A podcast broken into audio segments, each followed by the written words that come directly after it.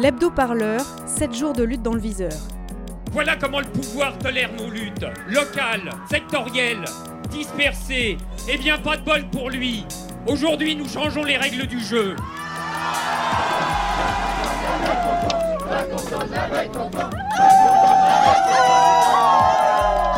J'aimerais bien qu'on commence à me considérer en tant que tel. Radio Parleur, le son de toutes les luttes. Ils ont mis des pics euh, anti-SDF, c'est-à-dire des trucs, vous vous couchez dessus, vous passez à travers.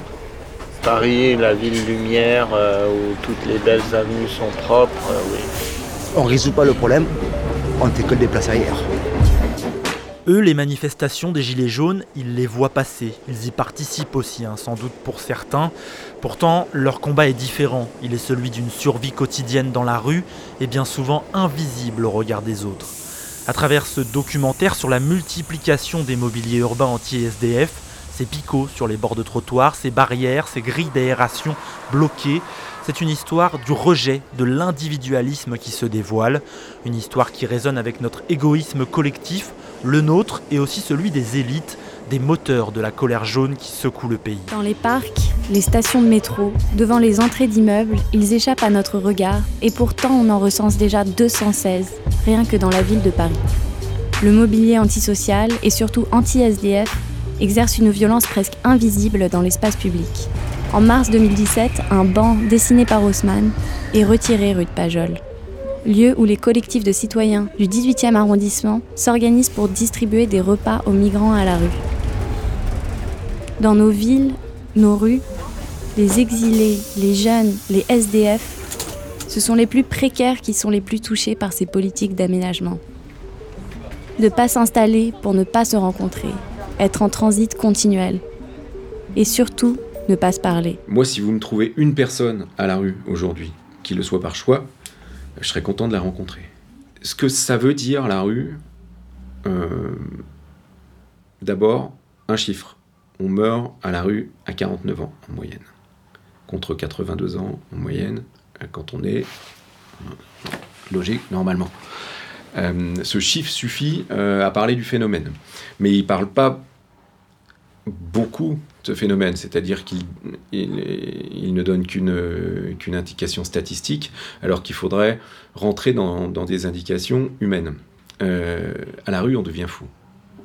Très vite. En quelques semaines ou en quelques mois. Quand je dis on devient fou, on devient fou. Pathologiquement, on devient fou. La première nuit que vous passez à la rue, et il n'y en a aucune, vous la ressentez pas, la première nuit que vous passez à la rue, le sentiment permanent, c'est la peur la peur d'être agressé, d'être tapé, de faire voler vos chaussures. Si vous vous faites voler vos chaussures à la rue, vous êtes mort.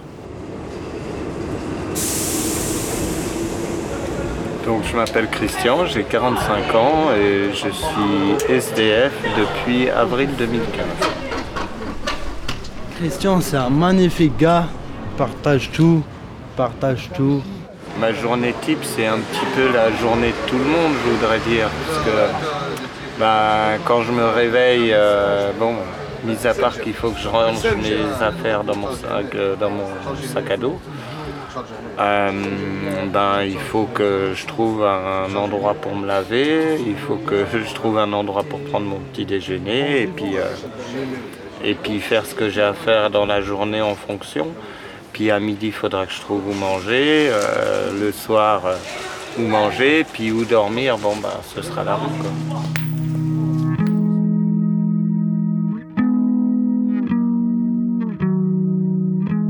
Elle se nomme Judy, Lola, Sophia et lui, c'est Robin, Robin d'Angelo, journaliste. Pendant un an, il s'est immergé dans le milieu du X français. Il en a tiré un livre cru, troublant, fascinant sur le monde pro-âme, le porno dit amateur. Cette enquête, en mode gonzo journalisme, il la raconte au micro de Radio Parleur. Le porno est à l'image de, notre société, donc notre société est globalement sexiste euh, et nos fantasmes le sont. Donc euh, donc donc voilà. Alors euh, est-ce que faudrait que la société soit moins sexiste pour avoir peut-être des fantasmes moins sexistes? Ça, ça peut-être ça s'équilibrera comme ça, je sais pas. Après voilà, ce c'est c'est frappant de voir à quel point bah on va avoir une mise en scène, une transposition en fantasme des, des rapports sociaux qui ont cours dans, dans, dans la société. C'est vraiment on le voit bien avec toutes les scènes scène interraciale, dite interraciale, où on va mettre en scène une femme blanche avec souvent plusieurs hommes noirs, où justement, bah, on va demander aux hommes noirs de se comporter. Euh, c'est un producteur qui le dit comme des racailles. Euh, voilà, on va, on, forcément, bah, les, les hommes noirs ont une image péjorative qui va être celle, euh, voilà, de, de l'ascar par exemple, et, euh, et on veut qu'ils se comportent comme ça avec des femmes. Ça les fait fantasmer euh, et de voir la, la femme blanche qui est en fait une grosse, une grosse coquine qui aime se faire souiller, euh, se faire, se, se faire baiser comme ça. Et voilà, bah effectivement, on voit à quel point bah, ces stéréotypes racistes et sexistes euh, vont se retrouver, euh, vont, vont se retrouver dans le dans le porno et dans et dans nos fantasmes. Ouais. Le site Pornhub a dévoilé euh, les statistiques pour l'année euh, 2018 et ces statistiques révèlent que 30% des personnes qui fréquentent les, le site sont des femmes. Est-ce que ça t'étonne? Ça m'étonne pas. Euh, après, faut se méfier des stats de Pornhub parce que c'est des stats maison et personne peut peut vérifier ce qu'ils mettent.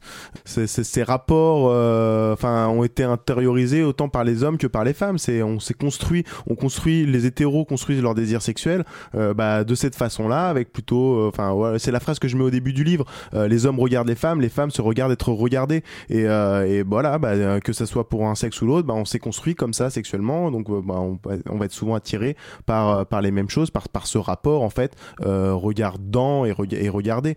Après, ce qui est intéressant, enfin, ce que j'avais lu aussi à côté, c'était que euh, j'avais trouvé cette stat, je sais plus où, mais que sur le porno gay, par exemple, euh, 30% des personnes aussi, c'est aussi 30%, euh, qui regardent du porno gay sont des femmes. Et euh, c'était super. Enfin, ce que ce qu'en euh, le chercheur ou le journaliste qui avait sorti cette stat était que bah, dans le porno hétéro, les corps masculins sont tellement peu érotisés que euh, bah, des femmes qui veulent mater des mecs euh, à poil en train de baiser bah, préfèrent regarder du porno gay parce que ils vont être au centre de l'image, au centre de l'attention, ce qui n'est pas le cas dans le porno, euh, dans le porno hétérosexuel. Et, euh, et on voit à quel point bah, cette différence de, hiérarchie des sexualités dans les dans l'hétérosexualité euh, bah, peut aussi parfois ne pas convenir bah, aux, femmes puisque elles ont pas forcément tout le temps envie d'être au centre du au centre du truc quoi. Le mouvement MeToo, on a l'impression qu'il n'a il a pas vraiment atteint le milieu du porno amateur, hein, le milieu du porno peut-être tout court, et qu'il est resté comme euh, imperméable à ces questions. Mais oui, évidemment. Et euh, euh, en France, qui l'a porté, c'est surtout Nikita Bellucci, mais c'était pour dénoncer euh, le cyberharcèlement dont elle est victime, assez peu pour pour dénoncer bah, le fonctionnement le fonctionnement de ce milieu. Ça- c'est assez évident en fait parce que faut comprendre que bah, la contrainte sexuelle fait partie du métier d'actrice porno en fait. Et euh, bah, ça serait presque incongru de dénoncer cette contrainte puisque c'est ce qu'on c'est ce que beaucoup d'actrices rentabilisent en fait. Et euh, moi, je, l'ai vu de mes propres yeux un moment où je me retrouve à être cadreur sur une scène. C'est un exemple que je raconte beaucoup, mais, euh, mais qui est très parlant, où je suis cadreur et juste avant la scène, le producteur qui est aussi acteur de la scène me dit écoute mon coco, tu coupes surtout pas la caméra. Et puis moi, l'actrice, en fait, elle sait pas vraiment ce que je vais faire. Je la préviens pas des pratiques en particulier parce que je veux saisir sa spontanéité. Et il me dit ça passe ou ça passe ou ça casse. Donc il, voilà, il va vraiment imposer une pratique euh, par la surprise à une actrice. Euh, moi, je me dis putain merde, qu'est-ce qui va se passer? Et effectivement, euh, lors de la scène, à un moment, bah, il fait des pratiques assez violentes. Je vois l'actrice qui est un peu surprise et puis à un moment, il la plaque sur le canapé et il commence à lui gifler les seins assez fort et l'actrice explose de colère en lui disant mais t'es fou, c'est quoi, pourquoi c'est brutal comme ça? Tu m'avais pas dit que ça serait brutal, t'es un dingue, t'es un dingue et tout. Et, et voilà. Et, euh, et là, moi, je me dis bah putain, la meuf, elle va partir euh, et puis elle va mettre un tag sur un hashtag sur Twitter MeToo en disant tournez pas avec ce mec, euh, il se comporte mal avec les filles. Et en fait, absolument pas. Après 5 minutes de colère, elle lui fait, c'est une, une, une fille de l'est, elle lui fait brut- brutal sex, is more money. Et au final, bah voilà, il s'arrange comme ça, et c'est qu'une histoire de sous. Et elle- voilà, on voit que cette contrainte, bah, elle la rentabilise. Donc, ce serait un peu absurde de, qu'elle dénonce ça. Elle retournerait avec lui. euh, Ah oui, totalement. Euh, je- on a parlé par texto. euh, enfin, euh, de toute façon, elle comprenait même pas le problème. Ah ça, ouais, c'est pas grave. euh, c'est comme ça. euh, je m'en fous. hein, J'ai pris mes sous. euh, voilà. Ça, ça permet de comprendre un petit peu pourquoi il y a pas de MeToo. L'hebdo parleur, 7 jours de lutte dans le viseur. C'est l'histoire d'un flic qui devient lanceur d'alerte. Il se nomme Hubert Avoine, son vrai nom qui sonne déjà comme un pseudonyme. Sous couverture, il a infiltré les cartels mexicains et les trafiquants espagnols. C'est là-bas qu'il découvre une police française qui perd les pédales. Pour faire du chiffre et multiplier les kilos de drogue saisis, on organise un trafic d'ampleur pour mieux le réprimer. Une machine infernale dénoncée dans un livre nommé Infiltré, écrit avec le journaliste Emmanuel Fansten. Depuis, Hubert Avoine est décédé. On le précise, de cause naturelle. C'est donc Emmanuel Fansten qui raconte dans un entretien enregistré au Salon des lanceurs d'alerte. Radio Parleur, le son de toutes les luttes. Vous écoutez les entretiens de Radio Parleur au salon des livres et l'alerte. Ah, du livre et l'alerte. Le salon du livre des lanceurs d'alerte. Un début de vérité, c'est le minimum qu'on doit aux victimes que je connais personnellement. Arcelor ne fait pas leur travail de recyclage de produits chimiques. Ben voilà ce que ça donne. 28 mètres cubes d'acide. Ce visage, c'est celui de Richard Apps. Il a, avec quelques autres chirurgiens de Marseille, mis au jour l'un des plus vastes scandales sanitaires de ces dernières années en France, celui des prothèses PIP. J'ai tout entendu et c'est honteux Le lanceur d'alerte, c'est celui qui, qui, assume aux yeux de la société de dire bah, moi je sous-signais telle personne et celui qui est permis telle révélation. Ah non, moi là aujourd'hui ça passera pas. Un podcast réalisé par la rédaction de Radio Parleur. Radio Parleur, le son de toutes les luttes. Ah d'accord. Je m'appelle Emmanuel Fansten, je suis journaliste à Libération au service police-justice. Hubert Avoine, quand il vient me voir, je ne me suis pas contenté d'écrire ce qu'il me racontait, de relayer sa parole sans aucun recul. Mais c'est aussi l'enjeu pour le journaliste, c'est-à-dire que moi je voulais pas non plus crédibiliser un mythomane. C'est toujours le pareil, c'est à chaque fois qu'il y a un type qui, lance l'alerte, que ce soit Marc Fievel il y a 20 ans ou Hubert Avoine en 2016, la première réaction c'est de dire ce type est un mytho. Ce type est un mytho, parce que ça arrange tout le monde de dire mais non. Et il y a toujours une triple réaction d'ailleurs intéressante sur le lancement d'alerte. La première réaction, les faits sont tellement graves, les faits dénoncés sont tellement éloquents et hallucinants, que la première réaction des gens c'est de dire c'est faux. C'est un mensonge et des mythos quand on apporte la preuve que maintenant finalement c'est pas des mythos, bah, les gens essaient de relativiser en disant oui bon effectivement c'est pas totalement des mythos mais c'est plus compliqué que ça. Ça se passait pas exactement comme ça. Et finalement le troisième mouvement, la fiction digère le scandale et le rend acceptable par tout le monde. Et du coup on peut regarder à la télé oui c'est vrai que c'est hallucinant, ça se passe comme ça.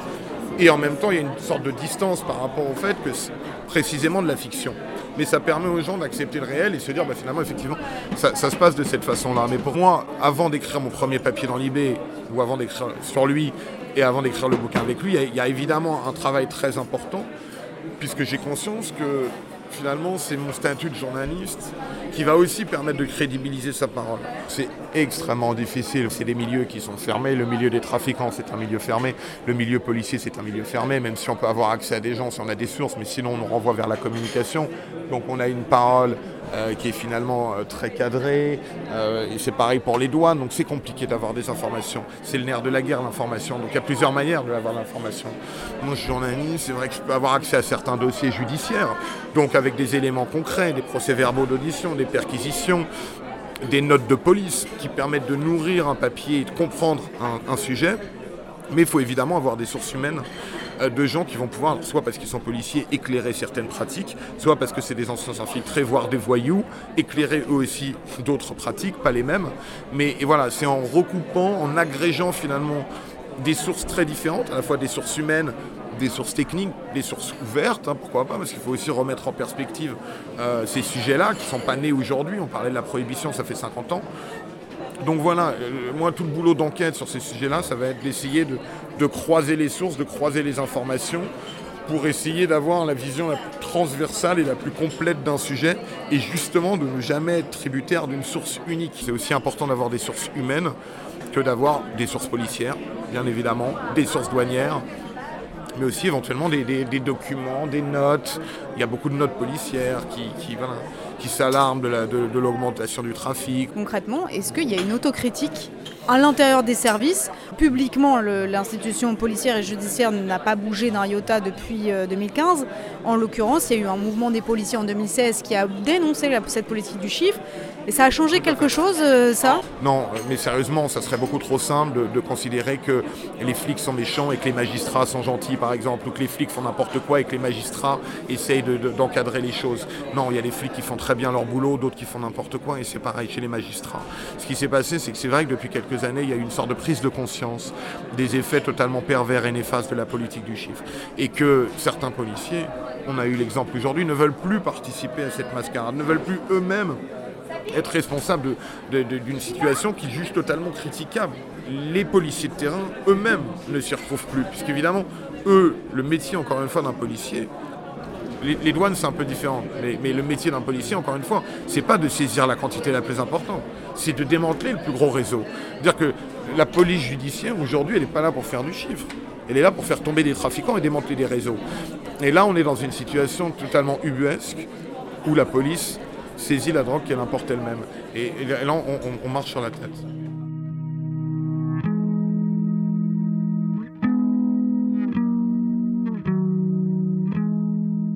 L'hebdo-parleur, c'est tout pour aujourd'hui. Vous retrouvez l'intégralité des reportages et entretiens dont vous venez d'entendre les extraits sur notre site radioparleur.net et sur toutes les bonnes plateformes de podcast. Nous, on se retrouve la semaine prochaine pour une nouvelle sélection du meilleur des luttes diffusées sur Radio Parleur. Et si vous n'avez pas la patience d'attendre, eh bien rendez-vous au quotidien sur internet et sur nos réseaux sociaux. On vous souhaite une bonne semaine et de bonnes manifs. Allez, salut